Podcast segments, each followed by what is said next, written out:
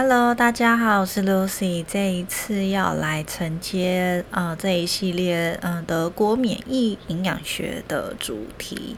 那蛮有趣，是刚好昨天呢，在我几个那个嗯德国留学的朋友群组里面呢，我们刚好聊到了一些。关于就是这种，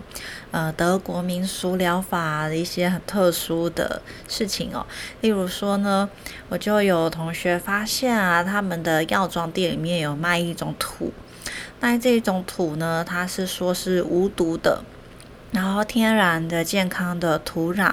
那它是用来做什么的呢？就是有一些人他好像水土不服，总之他就是肠胃不是很好，很容易腹泻。那有一些人就是可以吃这种土，然后就会处理这样子的情况啊。然后他们就在讲说，哎，这到底是真的还是假的？然后就跟大家分享到一些相关的主题哦。不知道大家有没有听说，前几年呢，美国很流行，就是所谓的吃土。那当时有一本书叫做《Eat Dirt》，就是吃脏的食物哦。那为什么会这么说呢？其实这呃牵扯到很多很多的饮食研究，是一个非常有趣的主题。主要呢，就是很多的研究渐渐就发现说，我们人体的免疫系统啊，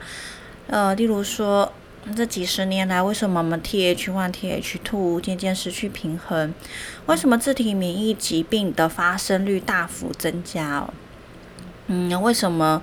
我们这么容易过敏，这么多小孩有过敏的问题，然后越来越严重，甚至去影响到我们的一些呃大脑啊、情绪功能啊，甚至可能也是会跟一些癌症啊，或是跟一些发炎性疾病会有一些关联性啊。然后就有很多的研究在探讨关于 Th1、Th2 的研究。那其中有一方的呃论点是认为说，就随着我们人类是开始使用很多疫苗之后呢。过度的去压抑的，嗯，我们这个抵御外源性感染的这样子的免疫系统，然后呢，去造成我们呃另外一种免疫系统。变得比较强势，然后进而去造成这个 thyth two 的失衡。那呃，这怎么说呢？就是说，我们原本人是活在大自然嘛，所以我们每天会面对很多病毒啊，很多的感染啊。然后呃，以前人类很容易可能受个伤，然后你有一个病毒感染，然后你可能就会呃失去生命。那后来有很多什么呃疟疾嘛、天花，就是很多很多的这种大型的流行。疾病，那在还没有疫苗之前，人类的死亡率是非常的高嘛，一波流行起来，死亡的人数比战争还多，非常的可怕。所以呢，呃，渐渐的，我们后来医学的发达呢，就是发展了一些疫苗。那这些疫苗呢，它就会有点好像取代了我们原本必须要每一天奋力的去抵御外来感染的这一种免疫系统。啊，就是 T H one 的部分，那我们渐渐的就不太需要这个 T H one 了。然后相对来说，T H two 好像就会变得比较强势。那 T H two 相对来说变得比较强势的问题是什么呢？这个 T H two 就会让我们开始呢比较容易有自体免疫疾病，就是我们会开始变得比较容易乱攻击身体里面自己的组织哦。所以这也是为什么有一部分的人是反对打疫苗的。但其实啊，这个嗯。打疫苗跟自体免疫发生率的相关性，只是一个在呃统计学上面有正相关的一个趋势的符合而已，并不代表说打疫苗跟自体免疫疾病有一个因果的关系哦。那我当然自己在这个辅助医学领域里面待这么久，看过了很多理论，做了很多的研究。我认为疫苗的确是有争议啊，或者是以前可能以前的疫苗可能里面含有一些重金属这一些的争议，或者是它里面到底是用怎么样的技术，会不会对人体造成一些后续的影响？那当然是有很多很专业的知识在里面，但我觉得我们作为一个正规的医疗人员啊，不应该过度的去反对疫苗的使用。疫苗还是对我们人体整体的死亡率付出了很好的功效，那不应该就一些嗯自己脑补的一些剧情去认为说啊，自体免呃自体免疫疾病发生率变这么高，都是疫苗害的哦。呃，讲难听一点，讲直接一点，就是呃，你也要先活得下来，你才会有自体免疫疾病啊。如果你才在儿童时期，你就因为感染然后就死掉的话，嗯，你也没有什么机会在后面发展出自体免疫疾病哦。呃，那还有很多的研究，很多欧洲的研究，他们在去研究自体免疫疾病的时候呢，他们其实是发现啊。嗯，这个自体免疫疾病跟我们的微生物菌虫有非常高的关联性。那有一个很有名的意大利研究呢，他就发现说，呃，如果我们去比较一般都市的人以及那个非洲原始部落的人的话呢，会发现的确原始部落的人比较不会有自体免疫疾病哦。然后他们之间的差异是什么？其实就是在于说，他们呃这个肠道菌虫的组成。那原始部落，因为他们还会接触到很多的原始，嗯，应该说很多的植物。那这些植物上面，它们带有很大量的微生物。那这些微生物对我们人体是有一些免疫的调节作用的。那还有一个很相似的研究，是一个慕尼黑针对儿童过敏疾病的研究，因为他发现呢，好像住在都市里面的小孩比较容易过敏，那住在农场里面的小孩比较不容易过敏。这就好像觉得说啊，是不是城市里面太干净了？我住在太干净的环境里面就会容易过敏。如果我们住在就农场那一种比较多所谓的脏东西的地方，我们的是不是就比较不容易过敏啊？就是 T H one T H two 会比较平衡一点。那在这个研究当中呢，他去分析了这两区小孩子的这个肠道菌虫的组成。那主要发现很大的差异呢，是呃，其实无论是你住在都市还是住在农场，我们接触到的周遭环境的那个嗯菌虫量其实是一样的哦，就是我们没有所谓的。呃，都市城市里面的环境比较干净的这一种想法，其实微生物菌量都是差不多的，反而比较大的差异是微生物的多样性。你说我们在都市里面的居住啊，我们接触到的微生物菌虫是比较。呃，就是种类比较少，但因为你住在农场啊，里面有很多的动物嘛，很多植物啊，然后很多没有被消毒、没有被清洁过的，然后没有经过杀虫剂呀、什么清洁剂呀，所以你会保留很多的微生物嘛。所以你在农场里面呢，其实会接触很大量、很多样性的微生物。所以在这个研究里面啊，就认为说，呃，这个我们接触到的微生物的数量。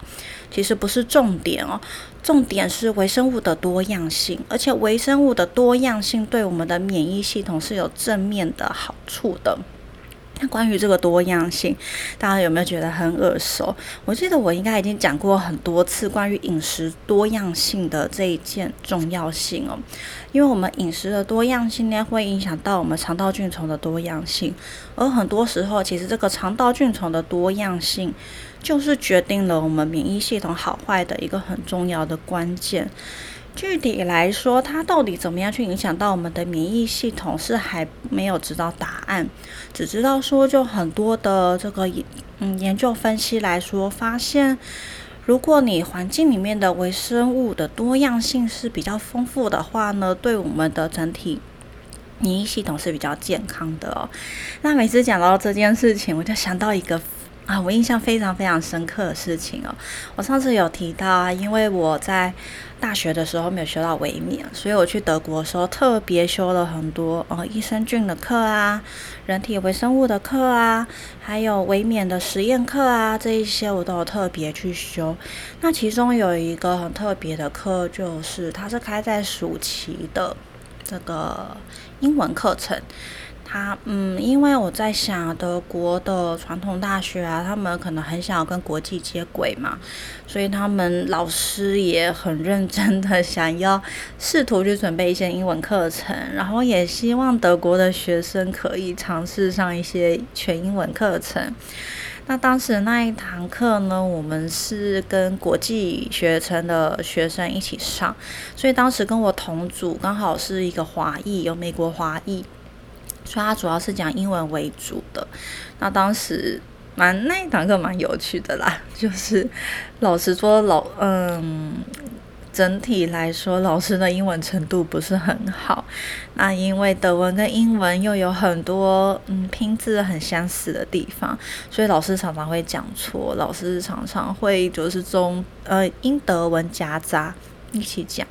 那对于像我们这样子，呃，不管是德文还是英文的专有名词都大概知道的人来说，是会比较轻松的。但是对于国际学程，他们只懂英文的学生来说，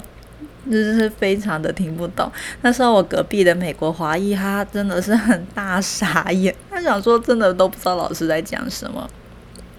那除此之外啊，哦，对这一堂课印象最刻、最深刻的部分，其实是有一次呢，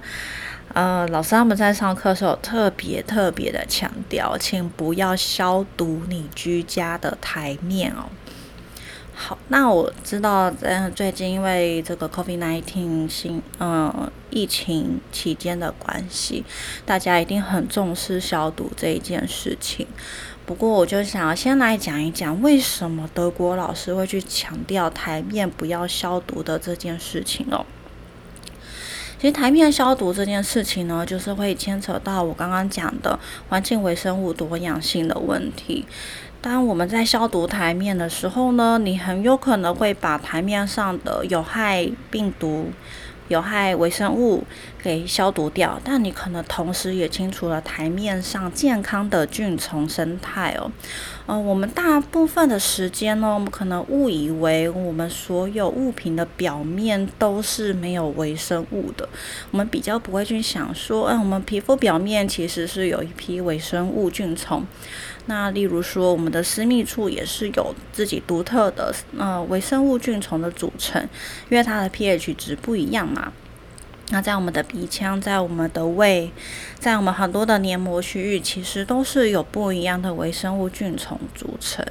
那在当你消毒的过程呢，你会破坏掉原本有一个动态平衡的微生物生态。那你重新消毒完之后呢？它会微生物会重新组成嘛？但在这个组成的过程当中呢，你也不知道会进来组成的微生物生态是什么。然后再加上一方面，你会降低了这个微生物多样性的一个状况。那当时我在上课的时候，当然是还没有像 COVID-19 这么严重的传染病嘛。那当时老师就特别的去强调说，大家居家生活的时候不要去消毒台面。那我自己是觉得，哦，我从来没有想过要消毒台面的问题。我们自己家里的习惯，虽然我妈是非常的爱干净，但她主要就是会一直保持台面的干燥，非常的害怕。像是厨房台面有一些水的残留，那因为这些水啊，有时候，嗯，它可能就会代表说，可能有一些食物残渣停留在表面，或是有一些油啊。有一些没有清洁完成的东西，所以都会尽可能的把台面擦到完全干净哦，比较不会去进行消毒。老实说，呃，我从小到大习惯都没有消毒的习惯了。我妈妈那边是，嗯，即使到现在也都没有在消毒。那我自己是因为我们家没有小朋友啦，也没有老人家，所以我也是在家里是完全不会消毒的。我只是会从外面进来的时候会洗手。那我如果进公司，那因为要进诊所，所以我还是会做呃洗手，还有酒精消毒。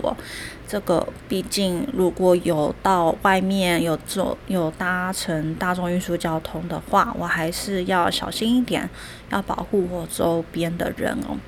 不然我自己其实基本上来说呢，呃，原本的生活习惯就是不消毒，然后我习惯让自己暴露在一定程度的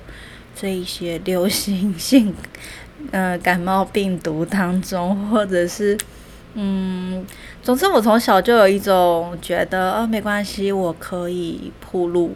然后我会小心的观察自己的身体状况，那我也希望可以锻炼我自己的免疫能力。不过反过来来说啊，也是因为我原本从小就是嗯比较偏过敏跟自体免疫疾病，那我原本可能就比较不容易呃被感染或者是感冒。但是即使如此呢，总之这就是我从小的一个生活习惯。那再加上要去德国念书之后，就更不会去做消毒这件事情了。那其实老师在提到台面消毒这件事情的时候，也让我是觉得蛮好奇啦。我觉得老师竟然会这么想，也就代表了德国人在传统上是会消毒台面的。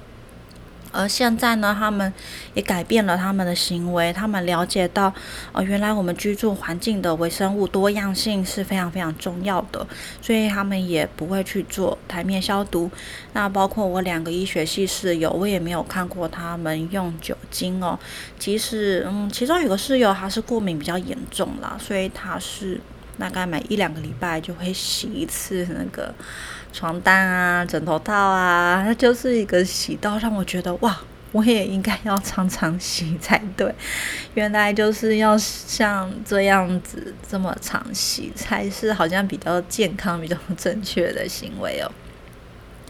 但是除此之外，我是也没有看过他们有呃消毒台面，因为在我心目中啊，呃，德国之于欧洲很像。日本之于东亚的感觉，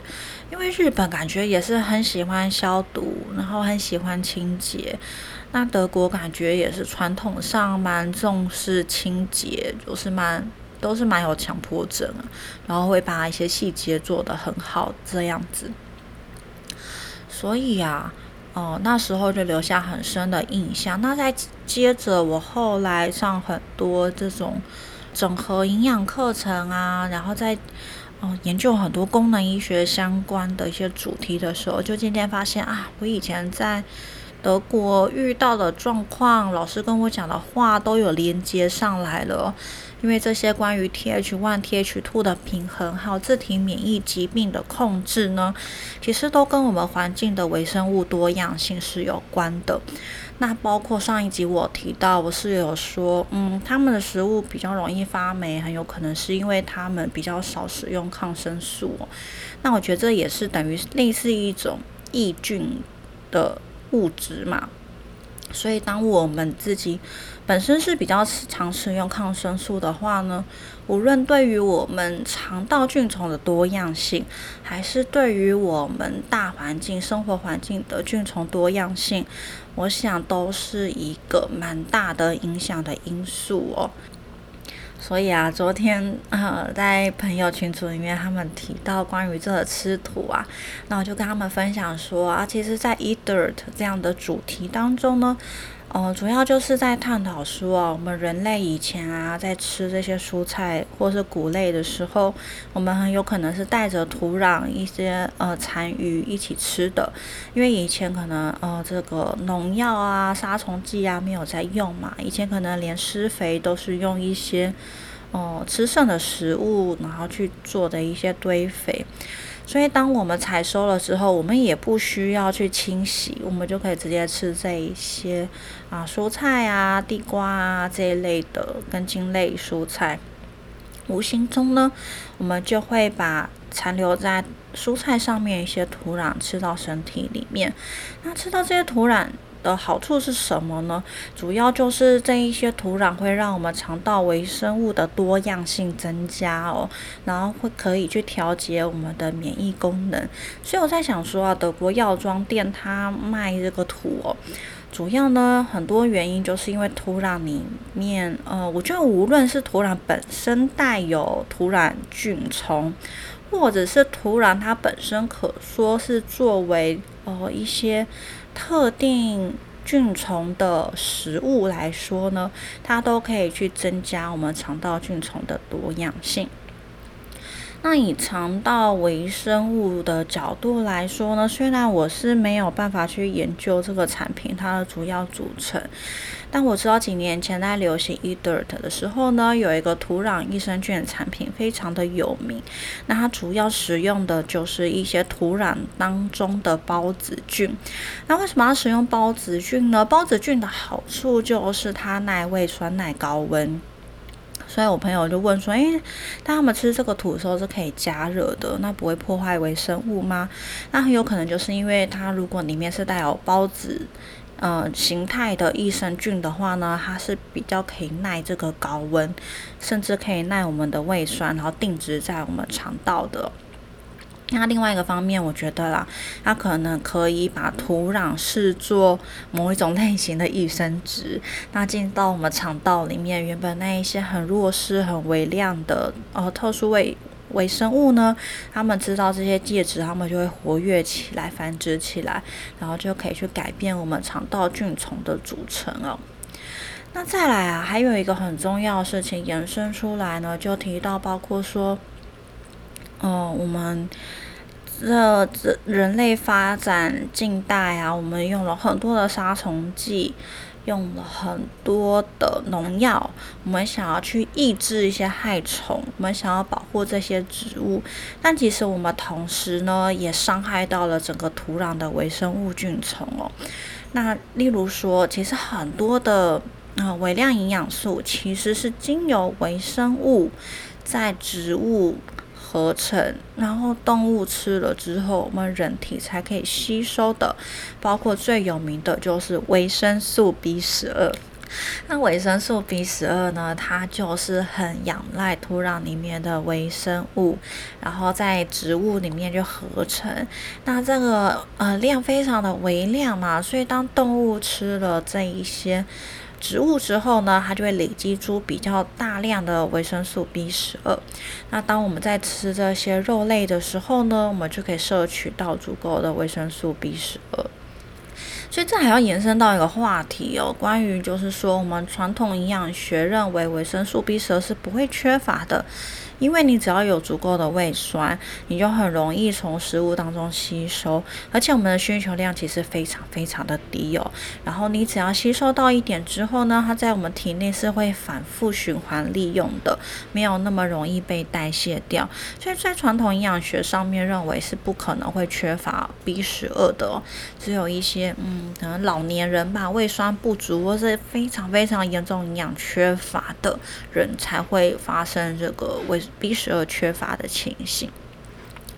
但是目前在我们功能医学经验里面，我们发现很多人他可能不到 B 十二严重缺乏，但是他有细胞当中 B 十二使用率不足的一个情形哦。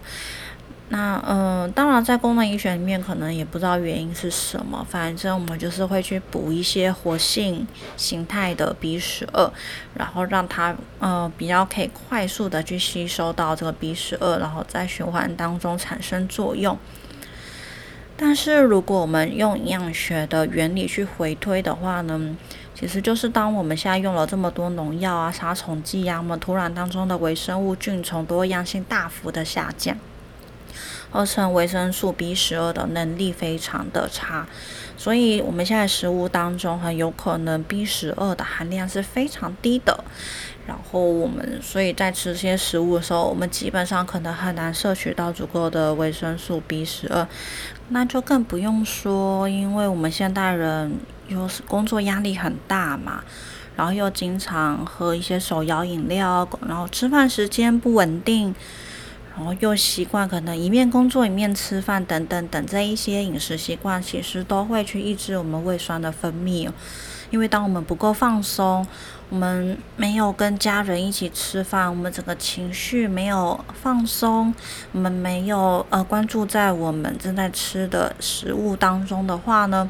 我们整体自律神经啊、内分泌系统啊，其实是都没有准备好的，所以就会导致呢你整个消化不良，然后很多人就会有胀气啊、胃酸逆流这一些问题。那当然你消化不良，你吸收不良，也就暗示着你很有可能会 B 十二的吸收会比。比较差，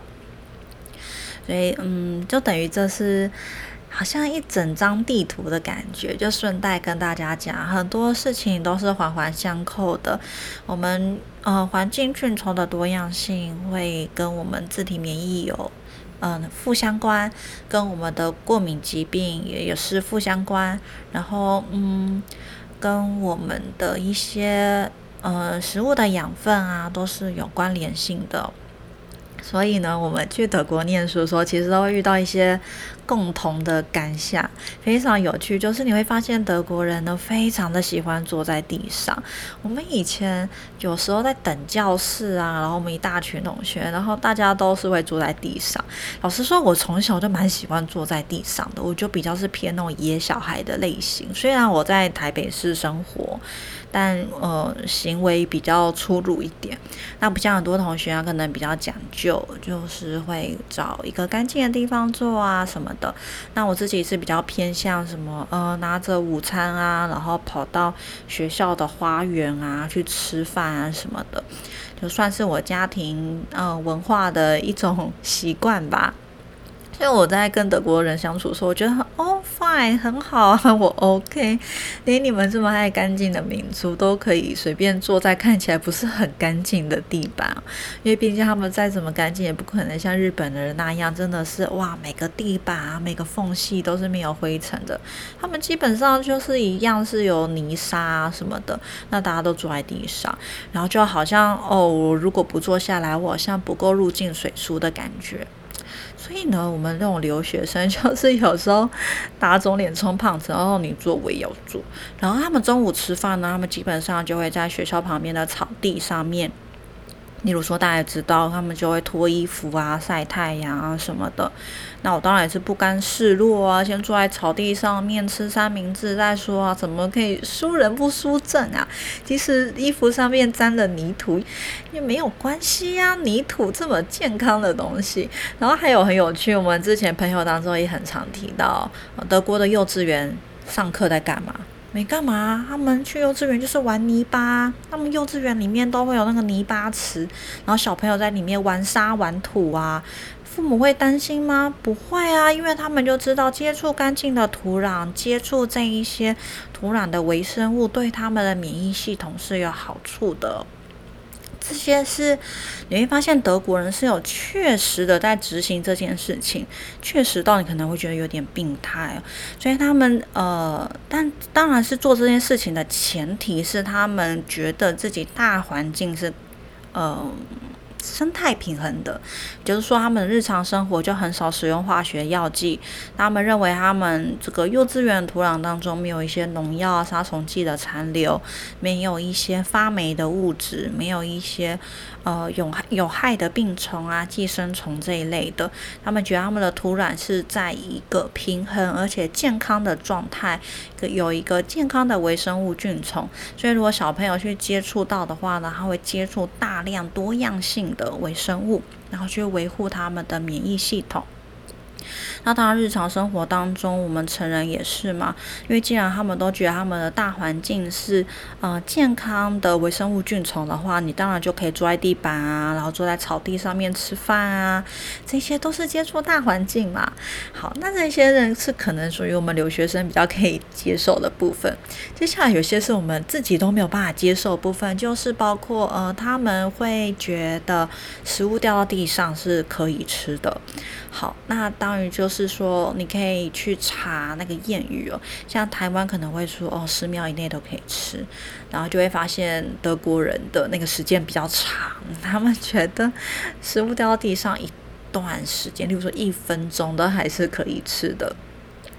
那例如说，大家可能觉得啊，可能就还好啊，可能跟我们差不多，我们台湾也是这样哦。我举一个例子哦，我有一次呢，跟我们呃学校附近小镇的。哦，台湾妈妈一起吃饭，那她带着他们家小孩嘛，一起跟我们吃饭。那一天是下雨天，所以餐厅里面是带有一点点呃，我们鞋子从外面踩进来的泥沙的，所以地板是湿湿脏脏的。然后我们在吃那种吃到饱的 brunch。然后结果他们小朋友大概是呃幼稚园跟小学的年纪，他们吃一次食物就掉到地上了，然后妈妈就说：“哦，没关系啊，就捡起来吃。”哇，我那一次真的是有点吓到，因为毕竟是下雨天，然后又是鞋子踩进来的一些泥沙，然后食物掉下去，等小朋友。呃，钻到桌子下面去捡的时候，你知道已经有一段时间了，就没有像我们哦自己一下子一瞬间一两秒就拿起来这样子。然后拿起来也不是说啊用那个白开水洗一洗啊，用茶洗一洗啊，好像也没有，好像就吃掉了。所以有时候真的是嗯，跟他们相处越久，你会发现哇，他们执行的那个程度非常的彻底哦。就他们有，我为什么说他们公共卫生很强？因为你会发现这是有。一致性的耶，你如果都能够去理解这些事情背后它的意义、它的学理、它的知识基础是什么。你就会发现，他们做的所有事情都是有连贯性的。那像是包括呢，呃，我也曾经有看过德国人，他就在车站旁边的商店买了一个苹果，然后就直接放到嘴巴里面开始吃了。他也没有清洁哦，他就直接吃了。所以代表说，他们对于他们的空气、他们的农产品，呃，都算是非常的有自信心哦。他们可能认为他们呃超市贩卖的。农产品都一定没有农药残留，而且可能表面是停留健康的微生物菌虫的。那当然讲到这个，我又让我想到说，哦，我以前有时候会去亚超买一些亚洲的蔬菜，像是空心菜啊或是山茼蒿。那因为这一类的菜不是很好洗嘛，那像我妈妈她自己是比较偏洁癖的人，所以她教我洗菜就是一片一片叶子搓洗这样子洗。那像山茼蒿那种叶子很小，就真的要洗非常的久。然后我有我好几次就在那边洗，然后就看到我的室友非常讶异的看着我，他们是也没有批评，也没有阻止啦。但是我事后想想，就会觉得说啊，这是有落差的，因为德国人大部分吃的蔬菜都是可以当沙拉吃的，所以想必农药残留的那个容忍值又更低。他们普遍上来说会觉得他们农产品都没有什么。农药、杀虫剂的残留，所以他们可能在清洁上面也是比较简单的。再加上他们水龙头的水就是可以饮用的、可以生饮的等级哦，所以你在冲洗过这些水之后，可能就会觉得，呃，只要简单的冲洗就可以吃了。那就不像，嗯，我们可能传统很习惯啊，蔬菜可能一定会有农药、杀虫剂的残留，我们需要大量的水分。大量的去冲洗掉它上面残留的不良的物质，甚至很多人还要泡什么小苏打水啊，泡醋啊。然后像我现在，嗯，比较强迫症的部分是我洗完之后还会过一次过滤水，因为我现在住的地方是租房子嘛，还没有办法到全户装滤水器的程度。那我主要就是说，呃，我洗完菜会过一次过滤水。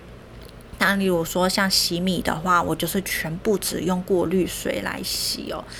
嗯，现在想一想就会觉得哇，如果像德国那样子，所有农产品都没有什么呃药剂残留的风险，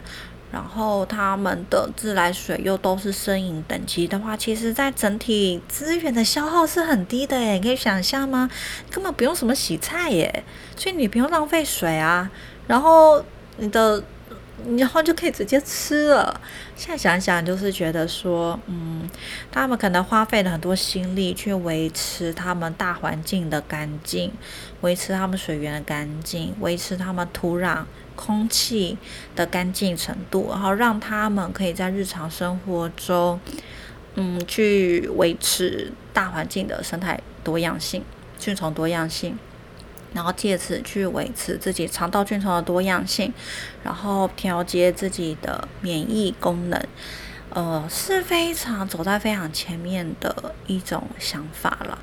但呃，前面讲了这么多德国好的地方，我觉得最后还是要补一点八卦吧，或是补一点。嗯，其实我们台湾留学生或者是在德国的台湾人都非常在意的点哦。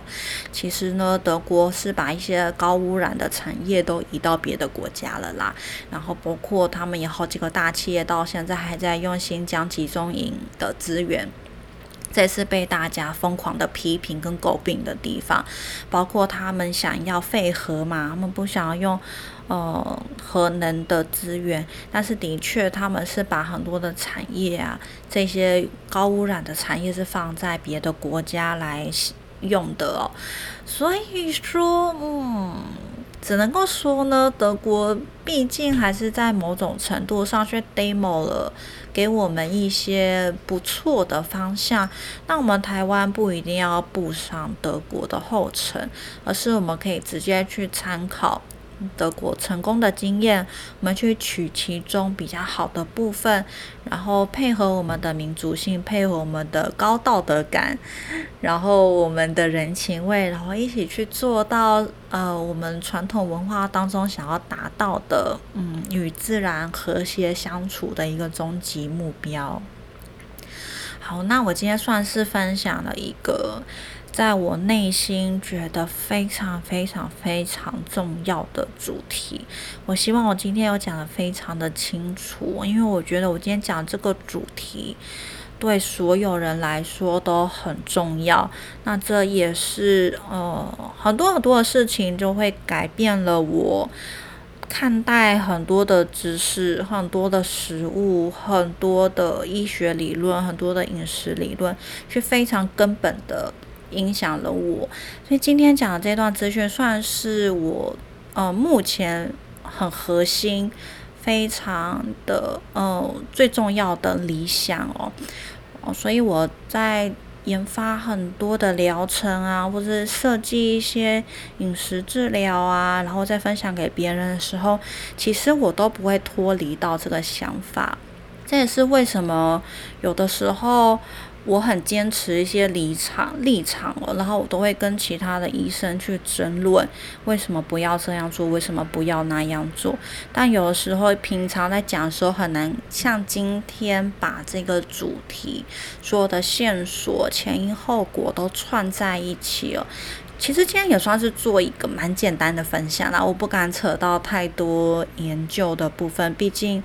口语的传达没有办法那么的清晰，还是希望说在未来如果有机会开课的话，就想要跟大家分享很多的呃医学研究的资料啊，具体的数据变化，啊然后前后比对啊，然后给大家看很多的照片啊、图片啊，我觉得就是还蛮有趣的。其实今天有一点点呃。讲到了 COVID-19 的疫情疫情哦，但是我发现哎又来不及讲了，来不及讲到就是他们对于群体免疫的想法，但是大概大概就是以今天讲的这一些概念作为核心，就不难去想象说为什么他们在面对这种大规模流行的时候呢，他们还是抱着一种说哦我们可以群体免疫的这种天真的想法，主要的原因就是因为呢他们在呃，